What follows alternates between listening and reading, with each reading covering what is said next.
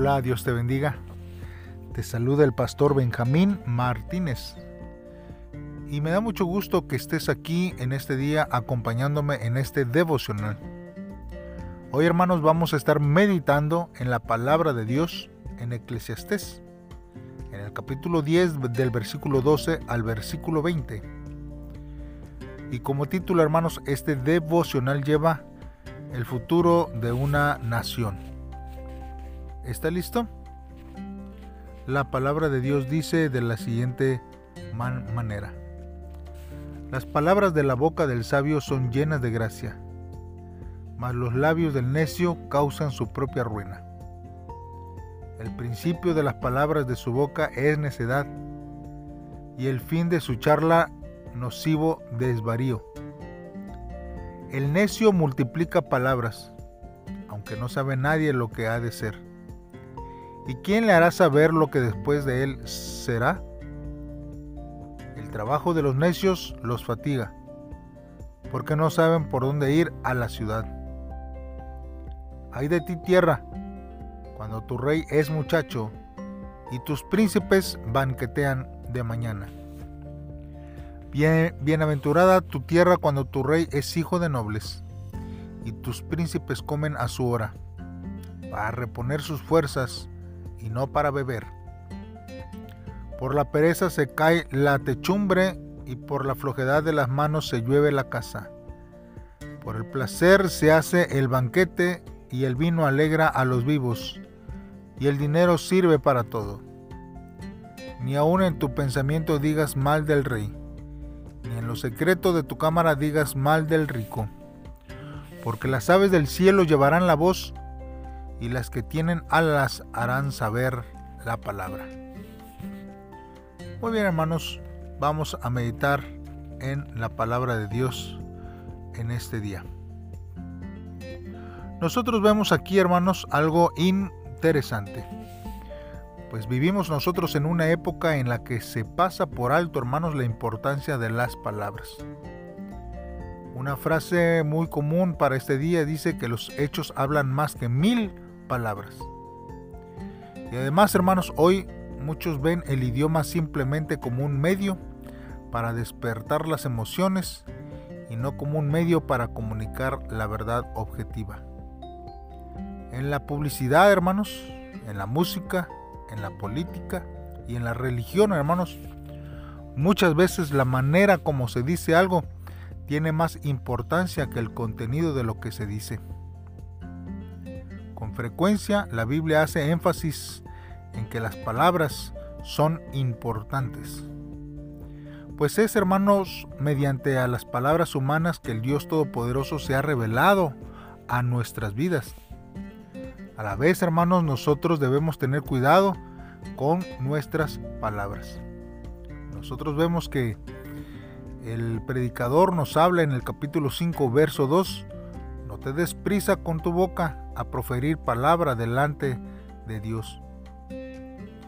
Ahora, hermanos, se hace énfasis en que también nos debe importar lo que les decimos a otras personas, pues nuestras palabras y la manera como las decimos son importantes. Las palabras, hermanos del sabio, están llenas de gracia. ¿Qué significa que las palabras estén llenas de gracia? Significa, hermanos, contestar a los demás con mansedumbre y reverencia. Esto nos lo dice Primera de Pedro en el capítulo 3, verso 15. También, hermanos, si vamos a Colosenses 3:8, nos dice que debemos de guardar nuestra boca de palabras deshonestas. Y también Efesios 4:15, hermanos, nos dice que debemos de aferrarnos a la verdad en amor. El predicador, hermanos, hace el contraste entre las palabras llenas de gracia del sabio y las palabras del necio. Los labios del necio, hermanos, causan su propia ruina. Y esto, hermanos, es un proverbio con un significado similar al dicho moderno de cuando nosotros decimos metí la pata. Hermanos, el necio en su conversación va de mal en peor de necedad a nocivo desvarío. Multiplica sus palabras y tal vez comienza con una mentira blanca y después pasan extensas maniobras para encubrirla. La negación, hermanos, de Cristo por parte de Pedro es un ejemplo clásico de lo que estamos tratando de explicarte ahorita en este momento. Pues cuando eh, el apóstol Pedro estaba ahí, hermanos, llegó una criada y afirmó que él estuvo con Cristo. Pero Pedro contestó, no sé lo que dices. Y cuando le preguntaron por segunda vez, negó otra vez, pero ahora lo negó con juramento. Y él dijo, no conozco a este hombre. Cuando la gente, hermanos, que permanecía alrededor todavía seguía tras, tras Pedro, él comenzó a maldecir y a jurar, no conozco a este hombre. Hermano, ¿alguna vez se ha encontrado usted multiplicando palabras?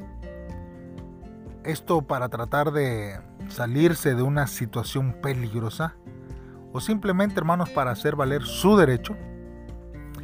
Decir hermanos demasiado no es sabio porque nos puede conducir a decir cosas que no debiéramos.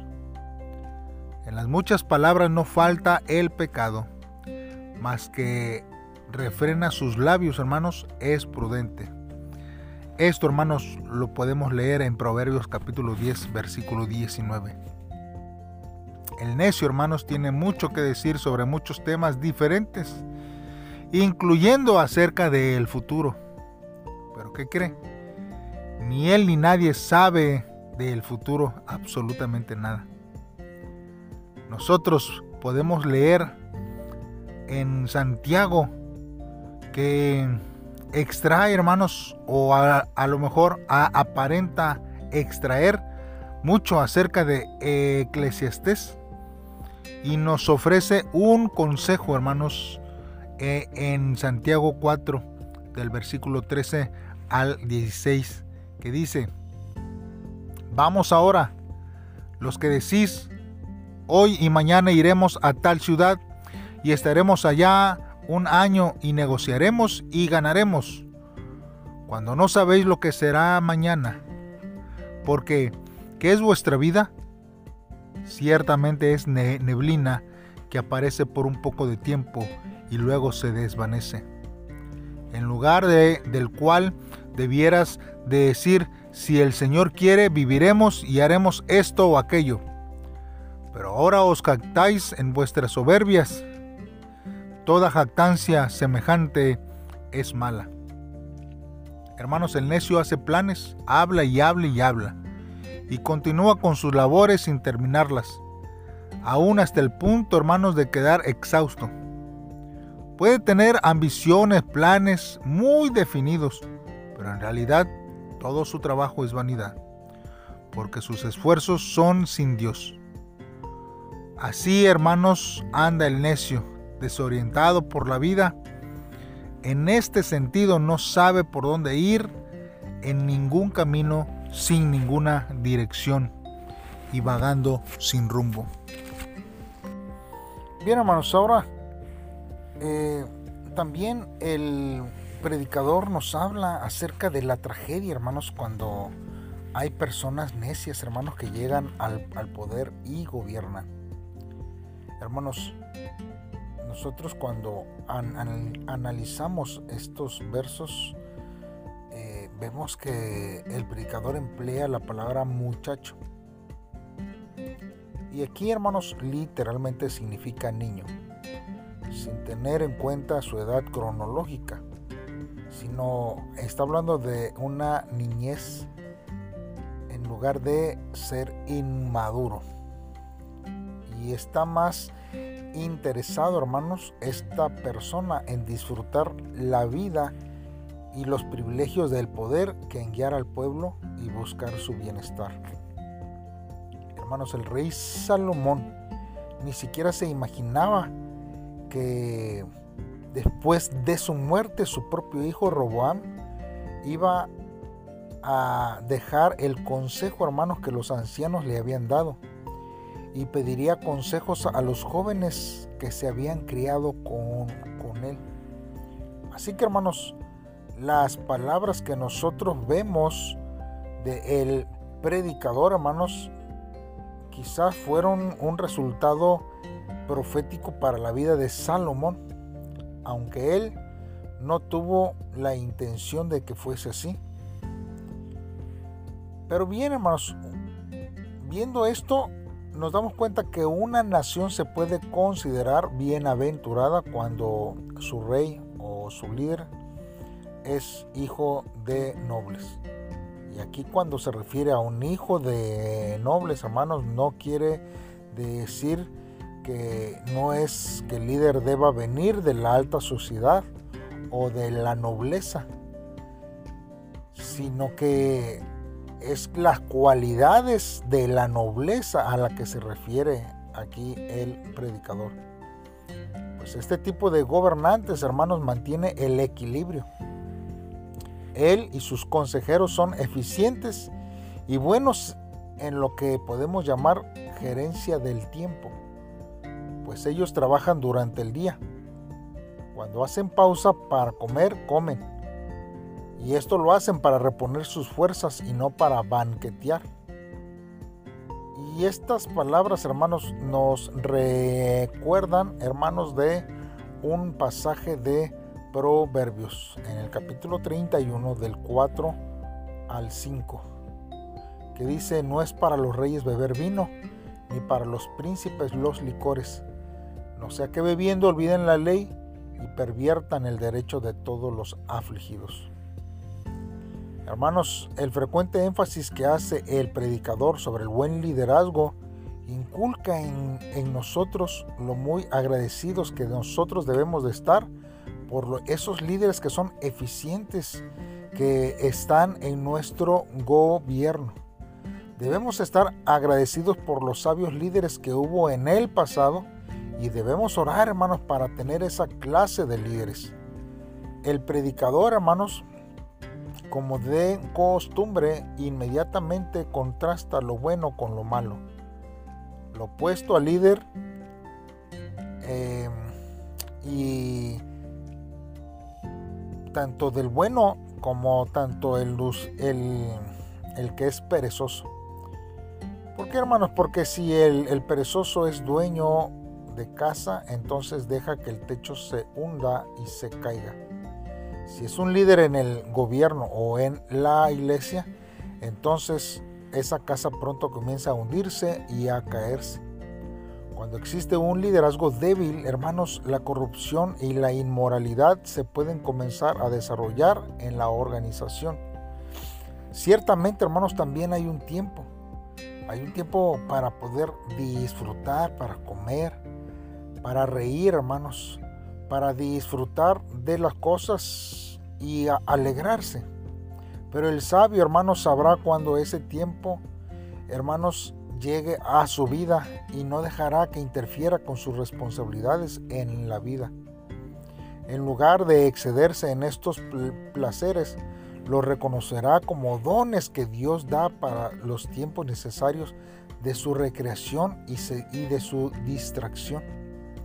Sin embargo, hermanos, el perezoso y el desenfrenado, a quienes el predicador ha estado describiendo, no tiene esa perspectiva. Para ellos, hermanos, la vida no tiene otra razón más que la búsqueda del placer. Parece que el predicador insertó la última línea del versículo 19 como una ilustración más de la actitud del perezoso y el desenfrenado.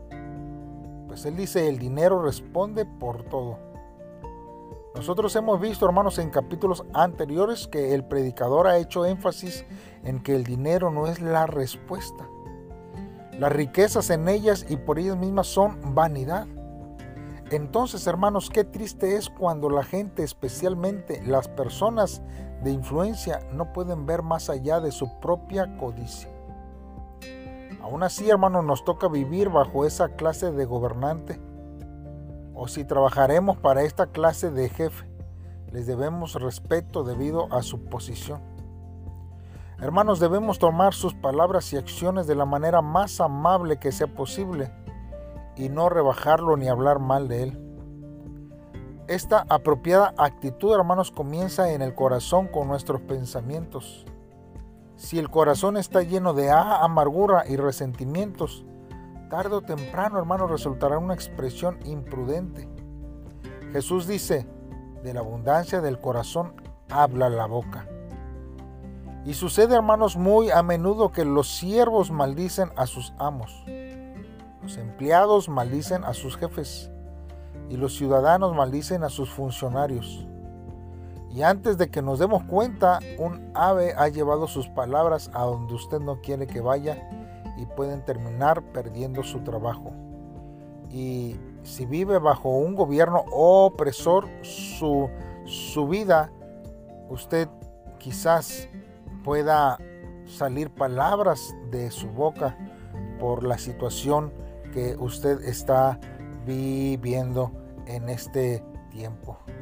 Nosotros, hermanos, tenemos que tener cuidado de eso, pues eh, nosotros no estamos, hermanos, eh, pudiendo tener opción para hablar mal de, de, de, ello, hermanos, en este tiempo. Y hermanos, no es que la, la Biblia, hermanos, nos aconseje que seamos con cobardes y que no nos arriesguemos. Si hay errores, hermanos, que necesitan corrección. Nosotros debemos de confrontar directamente los que cometen eh, cosas que no están bien. Y Jesús nos instruye, hermanos, en Mateo 18:15. Pues dice, si tu hermano peca contra ti, ve y repréndele estando tú y él solos. Esta es la manera correcta y amorosa, y no el dejar que los demás hermanos se enteren, sobre todo porque comienza a haber una necesidad de chisme y de comunicación que no ayudan para nada en este tiempo hacia nuestras vidas. Por eso, hermanos, podemos ver que en esta generación está inmersa en un gran horno de dolor. Nadie, hermanos, nos puede dar una respuesta concreta. Incluso, hermanos, eh, muchos que son pastores, quizás eh, se surja una pregunta sobre su vida seriamente y decirse, ¿en dónde estamos? ¿Para qué existimos? Conocer, hermanos, el milagro y la gracia de Dios no son solo para una experiencia emocionante, sino que Dios nos da su sabiduría y autoridad espiritual para entregarnos, hermanos, la misión de volver a levantar a las naciones, entrando en el núcleo del dolor y del sufrimiento. El hombre desea ignorar el sufrimiento. Cuando surge un problema, muchos hablan de más o culpan a otros. Sin embargo, hermanos, son muy pocos los que se presentan ante Dios con su problema y luchan con él. En tiempos como estos, Dios prepara a sus hombres para que puedan pelear la buena batalla. Así que quien recibió la gracia y restauró su espiritualidad, no debe dejarse llevar por su historia que agobia cada uno en diferentes situaciones. Por lo contrario, en vez de ver solo su dolor, debe aceptar los problemas de todos los demás, entrar en su lugar secreto y clamar a Dios. Pues un líder de esta época, a quien resuelve problemas con la sabiduría de Dios y triunfa mediante la oración, es necesario que viva en estos tiempos para que pueda reflejar la luz de Cristo y así ser como un faro en medio de la tormenta. Muchos critican a la iglesia y algunos experimentan una especie de catarsis cuando ellos pueden leer las críticas que se vienen a cada uno. Pero sin embargo, hermanos, en este momento necesitamos, hermanos, a hombres de Dios que poseen tanto su corazón como su sabiduría y hermanos salvan a su nación en silencio pero en oración y ruego delante de Dios. ¿Por qué no hacemos una oración a Dios en este día y le pedimos a Él, hermanos, que Él sea el que nos ayude en este tiempo para poder, hermanos, vivir conforme a su voluntad. Oremos, hermanos. Padre Celestial que estás en el cielo, estamos delante de ti, Señor, y te pedimos, Señor, que tú, Señor, obres en nuestra vida en medio de cada una de las situaciones. Pues Señor, tú oyes todas las palabras que salen de nuestra boca. A ti, Señor, es que te pedimos que nos ayudes a que nosotros podamos hablar palabras que den vida. Señor, pon sabiduría en nuestras bocas para no recorrer la senda de los necios, cuyo fin, Señor, es la perdición. Deseo hablar palabras sabias conforme a tu voluntad y no para agradar a los hombres. Ayúdame, Señor, en todo tiempo. En el nombre de Cristo Jesús te lo pido. Amén. Dios te bendiga, hermanos, y espero que me acompañes el día de mañana con un devocional más. Comparte estos devocionales y espero que sean de bendición para tu vida. Saludos y bendiciones.